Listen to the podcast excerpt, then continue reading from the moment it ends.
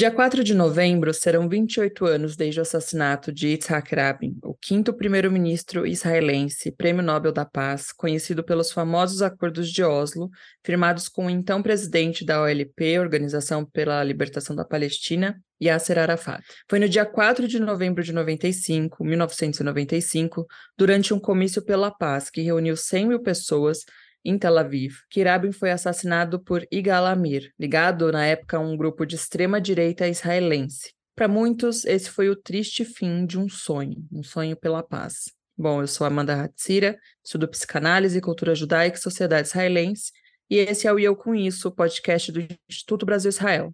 E eu sou João Torquato, sou músico, ativista do movimento negro e pesquiso os conflitos que se originaram a partir da desintegração da República da Iugoslávia. Essa semana, no dia 2 de novembro, estreia no Brasil o filme O Último Dia de Tzak Rabin, do diretor Amos Gitai, um thriller político que acompanha os últimos momentos de Tzak Rabin até o seu assassinato, em 1995. Para falar com a gente, recebemos hoje o André Weinberg, que é guia de turismo em Israel, Nada Mais Israel, e foi enviado especial do Brasil de 2010 a 2015 e estava em Israel quando houve o assassinato de Tzak Rabin. André, seja muito bem-vindo aqui ao Eu Com Isso. Muito obrigado, Amanda, João, né, pela né, a oportunidade de estar de, né, novamente com vocês e é, a oportunidade de falar né, de, desse tema que eu acho que é tão importante para a história moderna, não só de Israel, como do povo judeu né, em geral. E antes de tudo, André, como a gente falou, você mora em Israel, né? É, é guia de, de turismo aí. E queria saber como que você está, como é que está a sua família no meio dessa situação, é, como que como que estão as coisas por aí? Obrigado pela pergunta, pela preocupação. É, nós estamos seguros, né? Nós vivemos no centro do país, né? Numa região que, é, em termos de segurança, podemos dizer que é um lugar que tem realmente poucos ataques de mísseis. Então, é, nós estamos é, seguros. É claro que muito tristes com tudo que é, aconteceu, vem acontecendo, preocupados também. É, minha família, no geral, já tem uma rotina né, no, no dia a dia, é tanto as crianças voltando para a escola, apesar que é uma estrutura um pouquinho diferenciada, porque eles precisam, as crianças das escolas precisam estar próximas do abrigo né, antimísseis, e, e nesse caso, né, ela não tem espaço muitas vezes para todas as crianças, então tem horários, eles fazem turnos né, de estudos, mas eles já têm uma rotina que eu acho que ajuda bastante eles a né, se desconectarem um pouco do que realmente não é fácil. Então a gente está tá bem, né, buscando, claro, é, como equilibrar as coisas, a parte familiar e, claro, tudo que a gente vai né, recebendo do que está acontecendo né, externamente. É, imagino que tenha afetado muito o seu trabalho, né? Você é guia. Como que tá essa realidade para quem trabalha com turismo, Israel?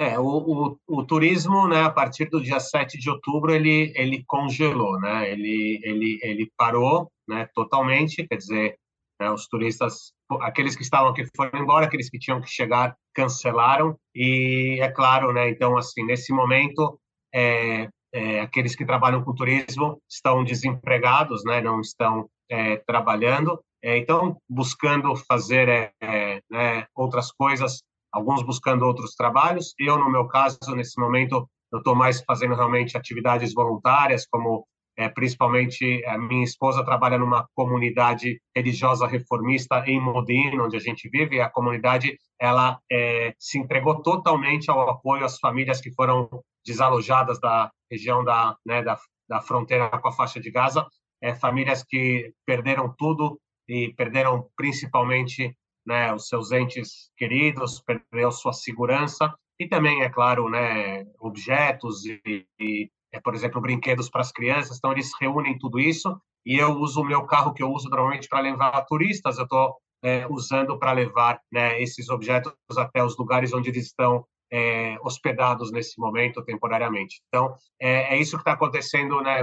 Tem, tem guias de turismo, por exemplo, que estão trabalhando na agricultura, porque é, os trabalhadores da agricultura é, deixaram o país, né? principalmente tailandeses. Então, é, isso né, aconteceu. E mesmo na região da faixa de Gaza, na fronteira com a faixa de Gaza, né, muita, tem muita agricultura que tem colheita agora, nessa época do ano. Romã, é, tomate e está precisando de mão de obra e não qualquer pessoa pode ir correr o risco também, tem toda uma estrutura. Então, muitos guias de turismo estão fazendo também trabalho voluntário é, na agricultura. Eu não estou descartando, talvez, também fazer isso se eu encontrar um tempo, um equilíbrio também. Mas é, é isso que está acontecendo nesse momento. Sim, bom, espero que as coisas vocês se estabeleçam, né? Você se estabeleça, André, em breve. É, e para entrar já pouco mais né, no nosso assunto do episódio, é, para contextualizar, né, historicamente, queria que você comentasse para a gente um pouco sobre o que foram, né, os acordos de Oslo, né, para quem está ouvindo, não, talvez não conheça, não saiba o que foram esses processos, né, e, e falasse também o que, que eles, o que, que eles representaram naquela época, simbolicamente, para a sociedade israelense, o que, que representa hoje também? É, a primeira coisa é que o, os acordos de Oslo, né, a gente pode dizer é, né, que o, o, né, a essência dele é que Israel né, faz um acordo, né, um acordo, a gente pode chamar de paz, pode chamar de, de convivência, pode chamar de, é, de, com certeza, um acordo de reconhecimento mútuo, entre Israel e a OLP, a Organização para a Libertação da Palestina, que até esse momento é, era né, a grande inimiga de Israel, né, sem dúvida nenhuma. Então, é, é isso que acontece nos acordos de Oslo.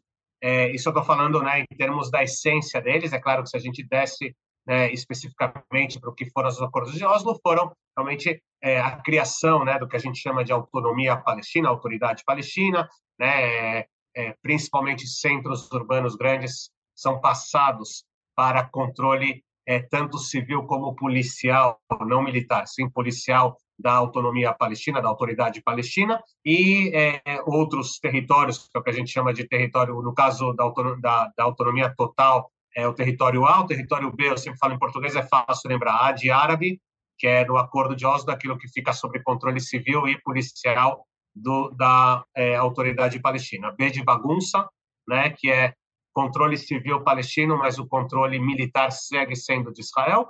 E C, aí já vem uma palavra que eu sei que já gera muitas controvérsias, a gente pode dizer no português colônias, mas são os assentamentos que ficam controle é, total é, de Israel. Então, isso, isso é o acordo de Oslo, que é uma quebra, claro, de um paradigma em todos os sentidos. E primeiro deles é realmente é, que Israel é, pela primeira vez, aceita né, é, conversar com a OLP. Existia uma lei em Israel que proibia né, esse, esse diálogo, e isso acaba é, acontecendo. Claro que primeiro ele não era um diálogo direto, depois ele passa a ser um diálogo direto até os acordos é, de Oslo, né, que, como eu falei, eles é, criam a autoridade palestina. É bem interessante esses detalhes, né, que você traz, porque às vezes a gente fala, ah, acordo de Oslo, acordo de Oslo, acordo de Oslo, e, de Oslo, né, e, e não pensa um pouco, assim, sobre como que se deu, as partes um pouco mais minuciosas ali, as divisões e tal, né. E aí, André, eu queria que você falasse um pouco, né, como que foi aquela noite do, do assassinato do Rabin, o que estava acontecendo em Israel no momento em que ele foi morto, né? Só, só antes Bom, de você responder, André, não, não queria é. contar também um pouco assim, é, em 2014 aqui em São Paulo, não sei se quem teve a oportunidade de ir no, no Drora, a gente fez uma exposição sobre, é, recapitulando, né, levantando essa a história do Rabin, mas também ah, o assassinato, né, toda essa, tudo que aconteceu ali, né, até o momento em que ele é assassinado.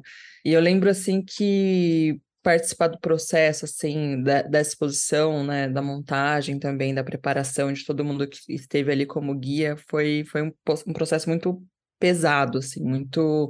É, mexeu muito com as emoções das pessoas. E, e, e eu e, foi a primeira vez que eu entrei mais a fundo com a na, na, história dele, né? Que eu realmente conheci a história do Rabin. E isso mexeu muito comigo. Eu, eu queria, então, eu imagino você que, né, que estava dentro desse contexto, que viveu, né, de forma muito mais assim consciente esse momento, né? Sei lá, em 95 eu tinha dois anos de idade, então para mim, né, não, não, não me lembro, né? Não tem, não tinha essa memória, não tinha como resgatar essa memória. Então, eu imagino que para você, né, a coisa foi, estando lá, né, você estava em Israel, foi muito mais vívida. É, primeiro você me obriga a entregar a minha idade, né? Eu tinha só 20 anos, 20 anos a mais que você naquele momento. Mas é, é eu acho que o meu, é, o, o meu contexto da minha história pessoal é, é, é, traz muito que, que era o contexto né, que, que leva esse dia, esse dia né, é, é, 4 de novembro de 1995. Eu fiz aliar, eu fui morar em Israel, né, em março, chego em Israel dia 2 de março de 1995.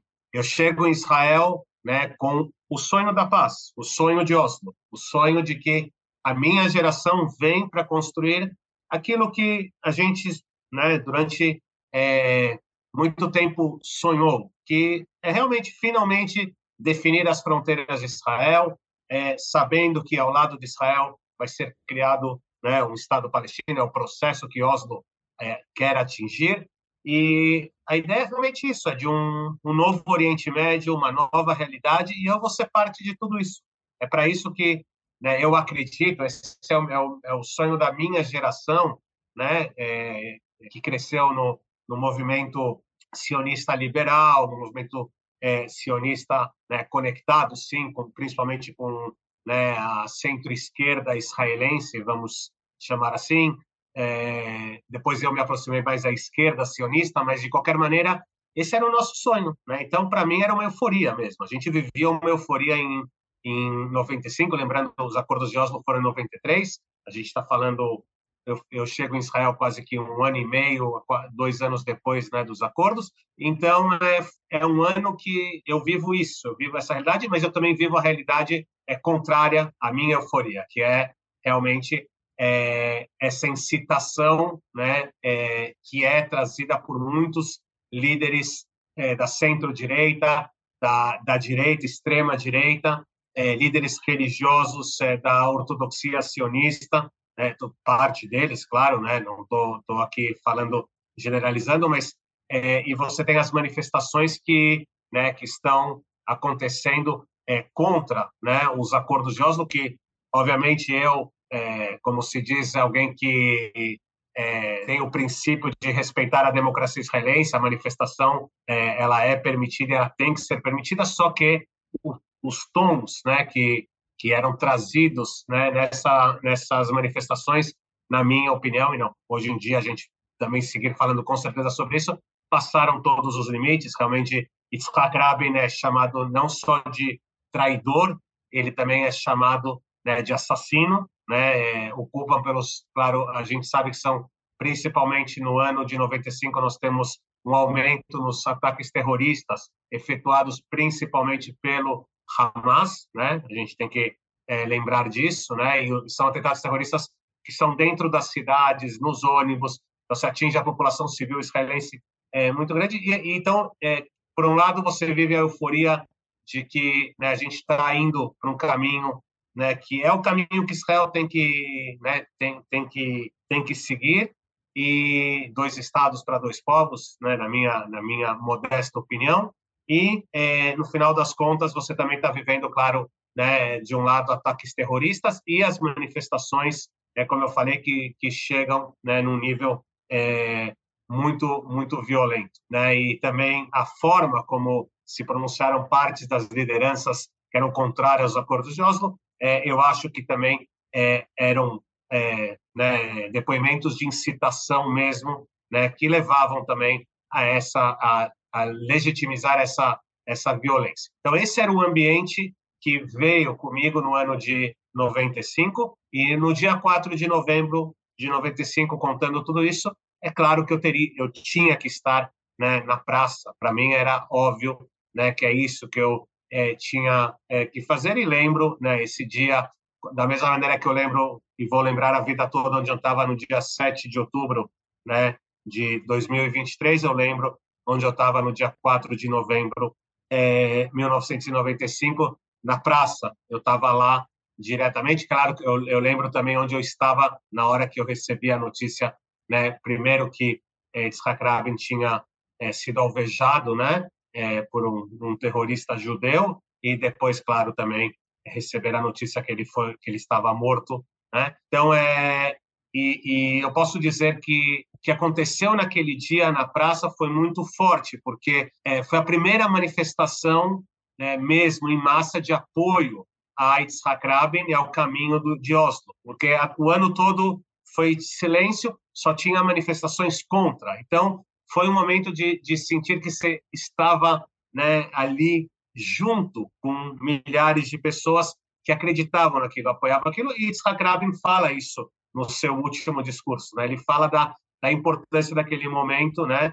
E eu acho que Yitzhak Rabin, a gente vai falar sobre o que, que eu, né, o que eu acredito que aconteceu, né, quase 30 anos depois do assassinato de Yitzhak Rabin hoje em dia. Eu posso dizer algo que já posso adiantar para vocês uma coisa, eu acho que naquele discurso a gente também viu algo que a gente depois vai muito pouco ver nos líderes que vão suceder Yitzhak Rabin né, nos governos eh, de Israel, que era o líder visionário.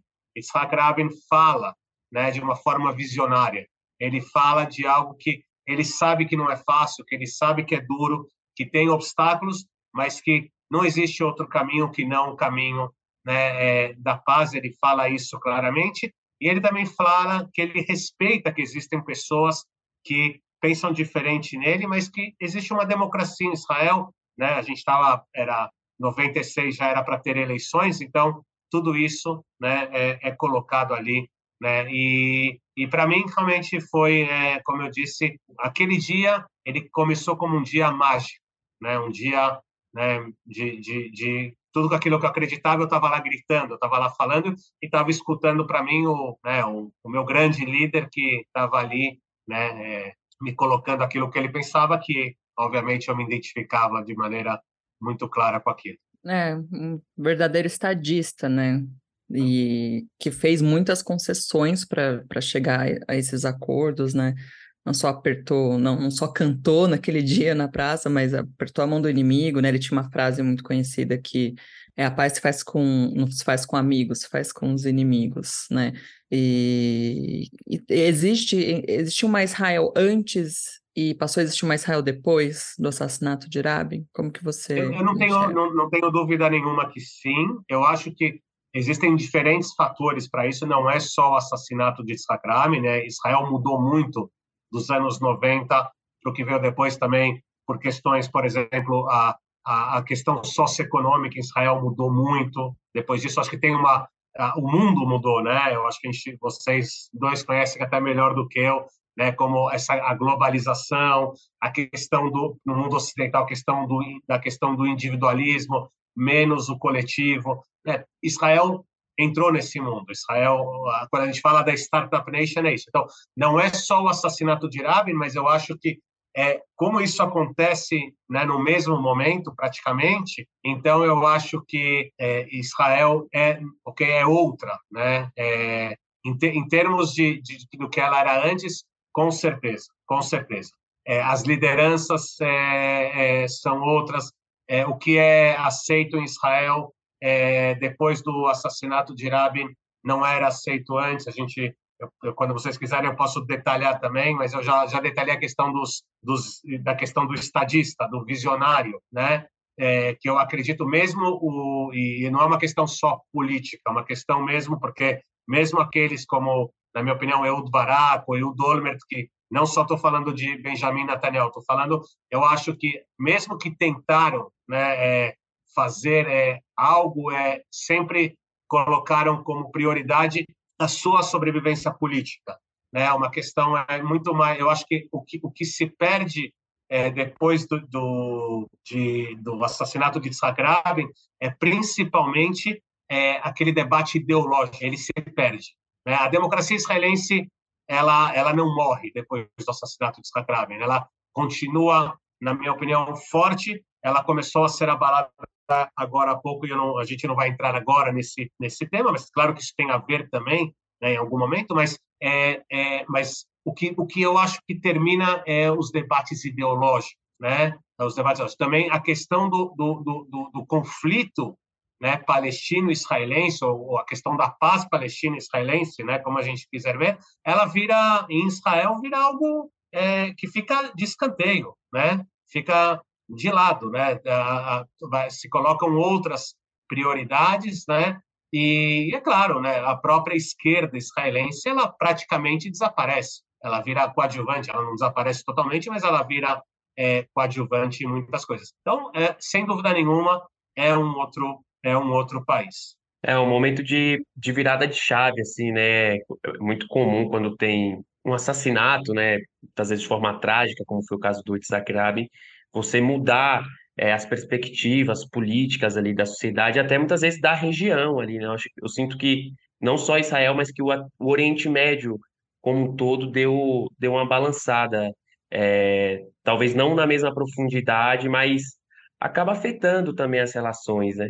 E... É, eu acho que a tua... Desculpa, termina, termina. Não, não, não, pode, pode. Eu ia fazer outra pergunta, mas pode concluir, é, responder. É, é que eu, eu, acho que o que você está colocando é, ele é, é, importante. Eu acho que muitas pessoas é, falam em Israel, no mundo, né? Fala se, né? Se Rabin não tivesse sido assassinado, tivesse continuado sendo líder, aonde nós estaremos hoje em dia.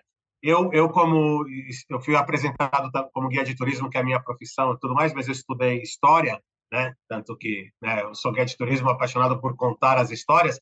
E na história a gente fala que o se não existe, né? Se é para outros departamentos. Mas é o que eu quero dizer com isso é que a gente sabe o que aconteceu. Eu acho que em termos da sociedade israelense, como a Amanda perguntou, eu acho que está muito claro qual que é o impacto que teve o assassinato de Rabin. Em relação a, ao, aos palestinos, ao, ao, mundo árabe em si, é, eu, eu, eu não diria. É claro que o, o, assassinato de Rabin teve impacto na política israelense, né, na, na, na, na política exterior israelense, e obviamente isso tem impacto também no mundo árabe.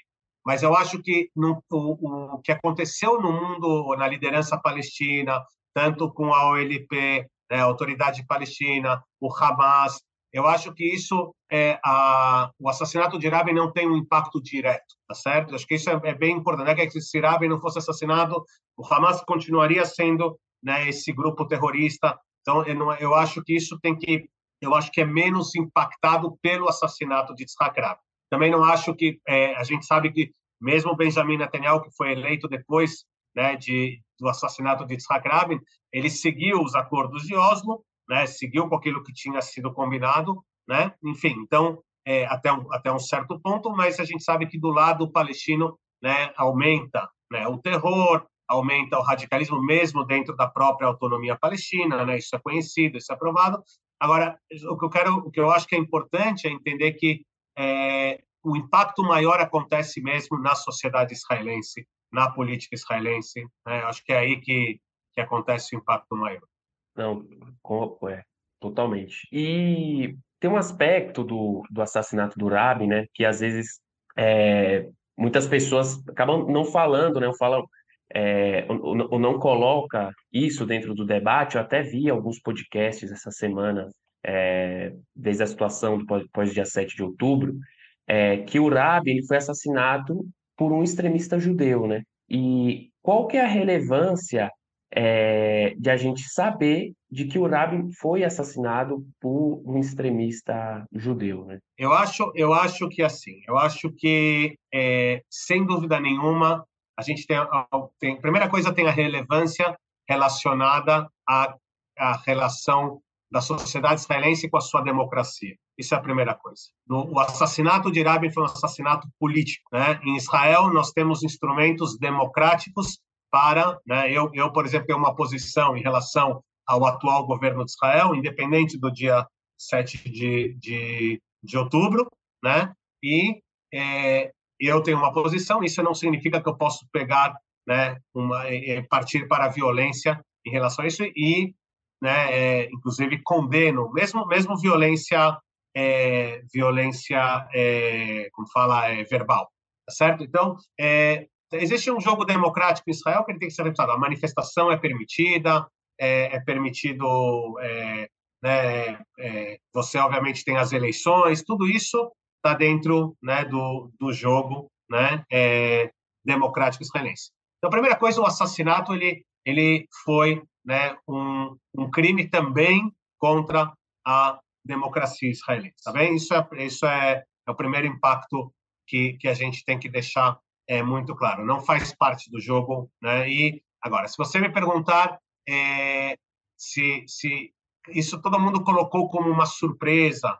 como algo que surpreendeu que um terrorista judeu assassine, né, o primeiro-ministro de Israel, e tudo mais. É, é muito fácil a gente falar aqui também, visão de historiador, a gente voltar na história e falar, mas quando a gente vê o processo que leva a isso e o que aconteceu depois, o que acontece até hoje, que eu acho que isso é muito importante a gente também entender, é, a gente entende que aquilo né, tinha é, é verdade que naquele momento era algo bem extremo, porém, porém é, dentro do jogo político, mesmo aqueles que não estão no extremo, eles têm que tomar muito cuidado né, com a forma como eles se pronunciam né, em contra algo. Então, existe a responsabilidade, sim, né, de lideranças da direita israelense, né, tem sim a responsabilidade de lideranças religiosas que não deixaram claro qual era o limite, não deixaram claro qual era o limite, e sim, né, fizeram, né, é, é, nas suas manifestações, se posicionaram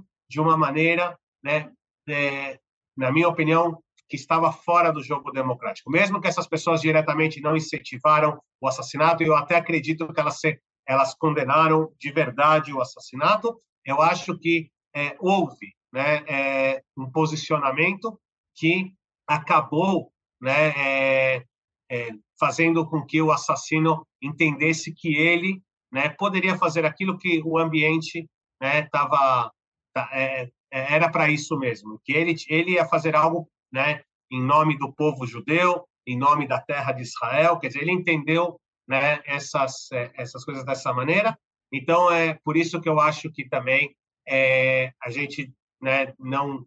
Eu acho que o que acontece pós né, o assassinato é, de Rabin, mesmo na, na esquerda israelense, eu acho que é, houve uma certa passagem de, né, como se fala, é, colocar embaixo do tapete, muita coisa foi colocada embaixo do tapete naquele momento. Tudo se focou no assassino, se focou é, em quem ajudou ele, pessoas próximas a ele, né, a namorada, o irmão, mas é, eu acho que o debate em Israel é, foi é, bem, bem superficial nesse sentido, né? E, na minha opinião, isso a gente paga o preço até hoje, né, em relação a isso. Não acho que tinha que ser culpar um todo, toda uma população, todo, todo um grupo, né, que todos os judeus ortodoxos sionistas. É, então, como eu falei, eu estou falando de responsabilidade em termos né, de mensagem, de como aquilo foi transmitido. Né? Não acho que as pessoas queriam o assassinato de Rabin, eu só estou falando que elas criaram um ambiente e, e consentiram com um ambiente que levou a isso. Então, é, eu é, acredito que, e aí eu, eu já coloco para vocês, que, por incrível que possa parecer, as coisas só pioraram nesse sentido. Ah, essa essa é, a cisão que houve né, entre é, é, né, os, os, o israelense secular, liberal, é, e o, e o é, ortodoxo sionista, o, os mais conservadores, né, se vocês quiserem é, chamar isso né, de a direita sionista e a esquerda sionista aumentou, mas eu acho que nos últimos tempos aumentou muito mais do que isso. Até porque o debate político em Israel se focou né, na, na figura de Benjamin Netanyahu, e como vocês sabem, ele, é, o primeiro-ministro de Israel, é, costuma chamar todo mundo que é oposição a ele de esquerda. Né? Vocês sabem disso, que ele utiliza isso como algo, é, não é só uma questão pejorativa, é algo mesmo perigoso uma esquerda perigosa, uma esquerda que, que pode levar Israel a correr um risco né, muito grande, que esqueceu o que é ser judeu, é, um, é, uma frase que ele falou, quer dizer, você tem aqui né, uma polarização que foi criada, né, é, na minha opinião, obviamente, é, para é, criar né, uma, um ambiente político aonde né, ele ganha força, e isso levou a um governo atual, que é um governo que ele existe porque existem partidos de extrema direita, inclusive ministros do governo, comemoram que esse sim, esse sim é, chegaram a comemorar né, o assassinato de Yitzhak Rabin. Então a gente tem no governo e, e são legi, eles são é, é aceito isso, isso é aceito. Então é eu acho que a gente chegou num, realmente é, num ponto que é, também a, a, nova geração que cresceu em Israel é, por diferentes motivos se, se distanciou do, da história do assassinato. Obviamente, questões de mudanças socioeconômicas, como a gente falou, também distanciaram do assassinato, mas de repente também é, a, houve também, em termos políticos, uma manipulação de tudo isso, né, que levou, né, a, hoje em dia, uma cisão muito grande né, em Israel e, sem dúvida nenhuma, é, se hoje em dia pessoas que não eram legítimas quando antes quando e logo depois que aconteceu o assassinato de Sarabi, hoje em dia são legítimas politicamente, são aceitas politicamente. É uma normalização, Sim. né, quase de, de, facções, pessoas mais extremistas, né, né, André? Sem dúvida nenhuma, não tem dúvida nenhuma disso, né, pessoas que a gente sabe é, e, e, a gente não pode jogar isso para baixo do tapete. E isso que eu falo também, quando a gente hoje em dia, né, a gente a gente a gente a gente se coloca né, frente ao terror do Hamas, ao radicalismo, extremismo islâmico. Outra vez, eu não eu, eu é, não posso comparar isso ao extremismo judaico em termos de atitude, tá certo? Eu, o extremismo judaico nunca chegou a esse ponto, né, que é, a gente conhece aqui, é, existem exceções que foram condenadas, presos, né? Teve, né? Dentro desses grupos também houve extremistas, mas não é algo, não é, por exemplo, não é algo que é colocado né, em termos de violência contra, falando de violência física, né? Porém, sim, existe extremismo judaico que é segregacionista, que é racista e infelizmente nós temos, né? É, no governo atual pessoas que vêm dessa escola, na minha opinião. Só que o que eu acho que o mundo tem que saber também, isso é muito importante, é que em Israel a gente luta contra isso. A gente está peitando isso. A gente tanto que eu estou falando aqui também e sem dúvida nenhuma é, isso é o que também isso sim tem a ver também com as manifestações que vocês viram no último ano, né, com né, o que se chama da reforma judiciária ou a revolução judiciária, mas é, é tem a ver com isso também, que é, que é, que é a população, grande parte da população israelense dizendo até aqui. Aqui vocês estão começando a tocar em coisas que vão transformar esse país né, em algo que não é, é, um país igualitário, não é um país um país democrático e isso né, é a luta. Mas a gente sabe que isso existe. Então é, é a gente tem que dizer que até o 7 de, de outubro é, o ódio né, entre os israelenses estava né, é, tava ali, estava presente o tempo todo, era utilizado mais uma vez na, manipulação política do primeiro-ministro Benjamin Netanyahu, né? Como eu falei, esquerda era é algo, foi todo mundo chamado de esquerda como algo né, ruim, é algo é, não ruim só em termos de, é isso que eu estou falando, a gente está longe de falar de ideologia, não é um debate ideológico, é a criação de um de uma entidade que pode né, prejudicar né, o país do país que tem, você sabe quando ele fala esquerda, tem partidos que são mais à direita, né, no que ele chama de esquerda Benjamin Netanyahu do que o próprio Likud. Mas ele, como são para ele inimigos políticos, né, que querem tirar ele né, da, da liderança do país, ele cria essa toda né, essa, na minha na minha opinião, toda essa situação de cisão no povo de dois grupos é, aumentou nos últimos anos também, né, outra vez foi criada essa tensão entre Ashkenazim, judeus ashkenazitas, de origem né, europeia, né, é, dos judeus Mizrahim, né, dos países é, árabes, países muçulmanos, né, é, foi criada também essa tensão, quer dizer, obviamente religiosos e seculares, tudo isso em Israel, essa tensão só foi aumentando, só foi aumentando. Sim, é, é bom, a gente está falando né, do governo atual, né, e com a escalada da recente, né, da guerra, é, muitas pessoas, bom, a gente vive num tempo de redes sociais, né? Então, muito da, muitas das discussões, né, em torno do, do conflito estão aí nas redes. E muitas pessoas têm é, relembrado o assassinato do Rabin para dizer que os próprios israelenses não aceitaram construir a paz com os palestinos, né? O fato de um judeu extremista ter assassinado Rabin naquele momento e tal. É, como, que, como que a gente responde né, a esse tipo de argumento com a complexidade que o assunto merece, né? Porque a coisa fica muito rasa, né?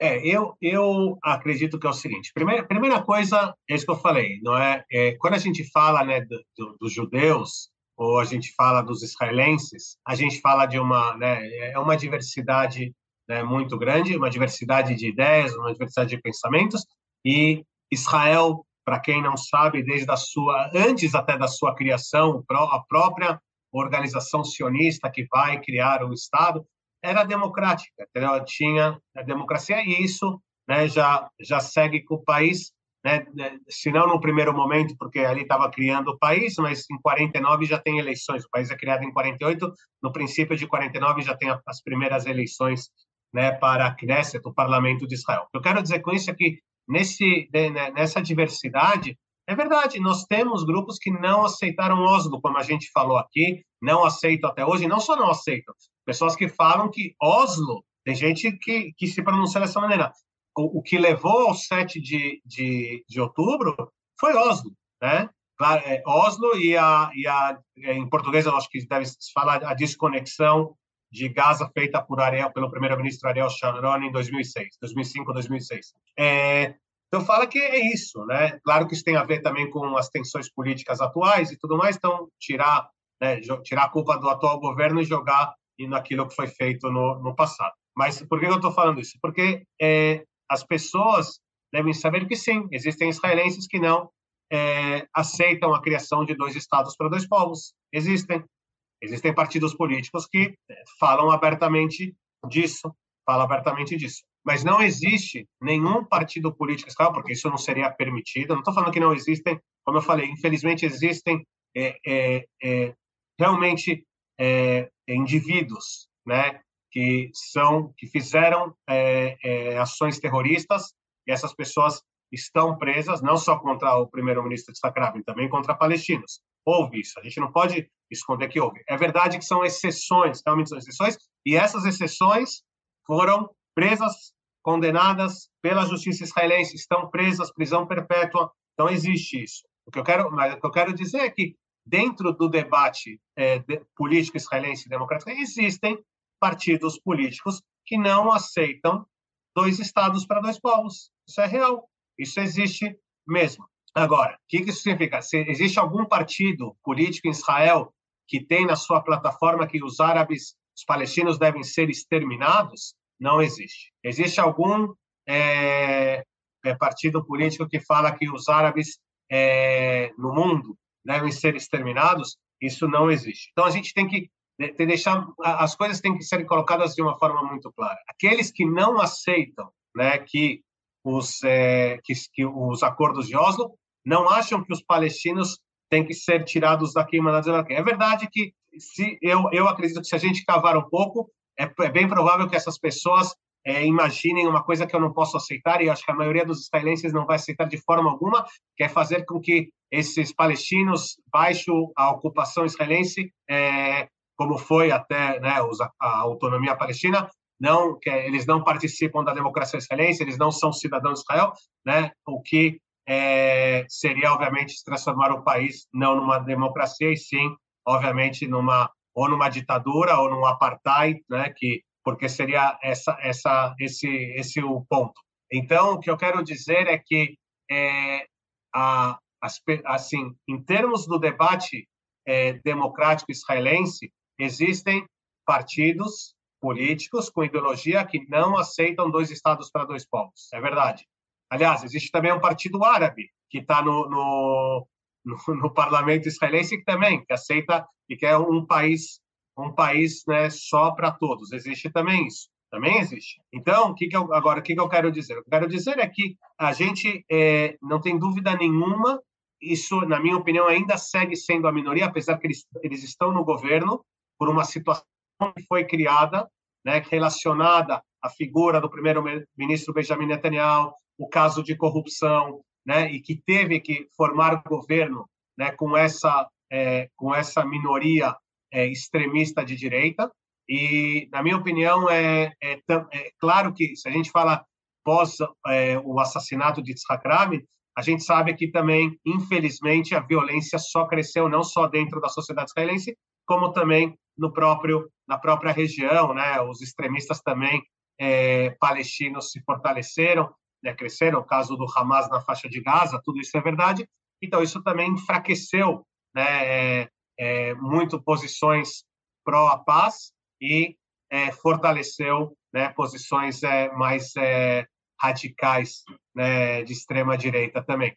Mas, ainda assim, é, não é a maioria dos israelenses. A maioria dos israelenses é, acredita em dois estados para dois povos, a gente vê isso nas pesquisas, a gente é, sabe também, é claro que o, o 7 de outubro pode mudar algumas coisas, mas ainda é cedo, a gente não tem como falar, a gente ainda está vivendo isso, é muito duro ainda, é, mas de qualquer maneira, sem dúvida nenhuma, é, só tem, só, só, eu acho que isso só pode mostrar, não é que tem israelenses que são contra um acordo de paz, só pode mostrar que em Israel existe um debate aberto e ainda a maioria é a favor de um, de um acordo. E a história de Israel mostra isso. A história de Israel não foi uma história baseada no ódio aos palestinos, aos ódio, ódio aos árabes, na minha opinião. A história de Israel foi baseada principalmente na busca né, de, de algum equilíbrio, de algum é, acordo.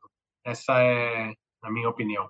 E André, para a gente ir finalizando aqui, né, o, esse episódio, acho que é muito importante, muito fundamental esse recorte, esse panorama que se faz da sociedade israelense, né, como que, que a sociedade israelense se posiciona e vê as coisas, claro, com as divisões e as polarizações que aconteceram é, recentemente, né, mas como a gente pode olhar para o legado de Rabin hoje para tentar mudar essa situação que estamos vivendo hoje em Israel, eu acho que eu acho que existem é, existem duas coisas do legado de Rabin que que devem é, é, de, de, de, tem, tem, tem que impactar aqui é, né, no futuro de Israel.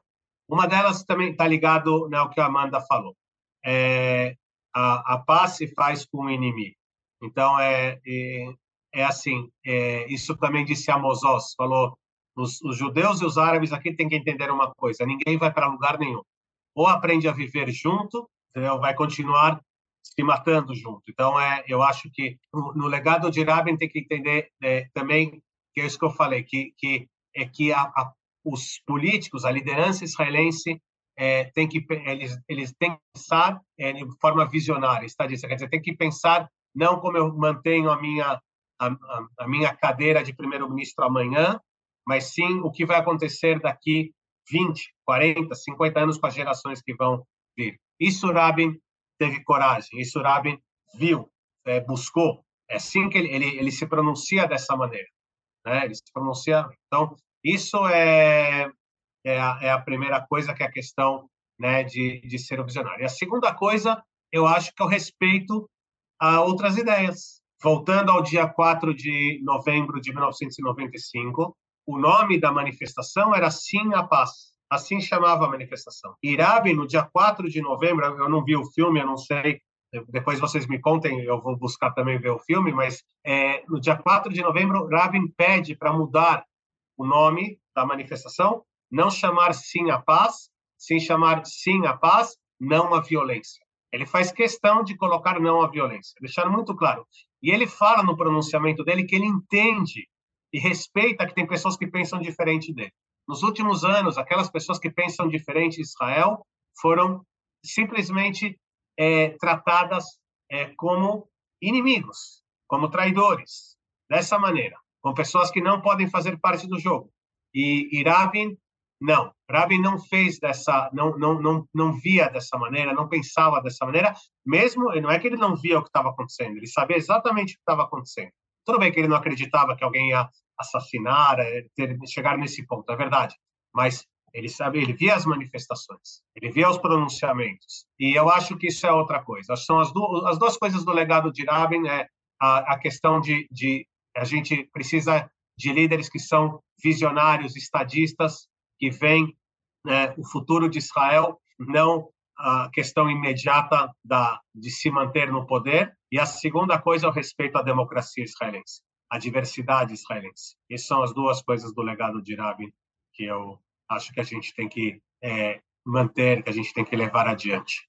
Muito bom, é isso.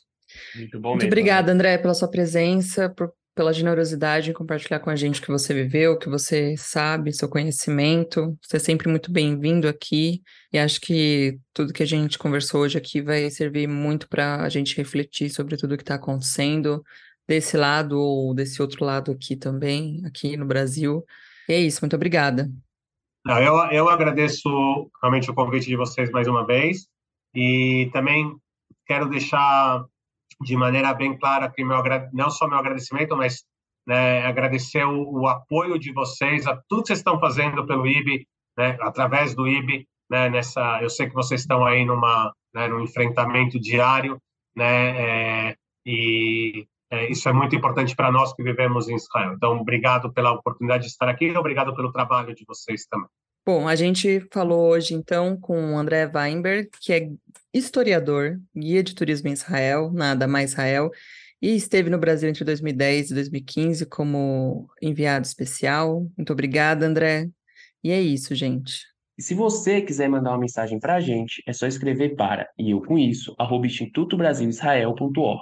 O Eu Com Isso está em diversas plataformas de áudio, como Spotify, Orelo, Apple Podcast, Google Podcasts e também no canal do YouTube no Instituto Brasil Israel. E não esquece de seguir o IB nas redes sociais. Até quarta-feira que vem.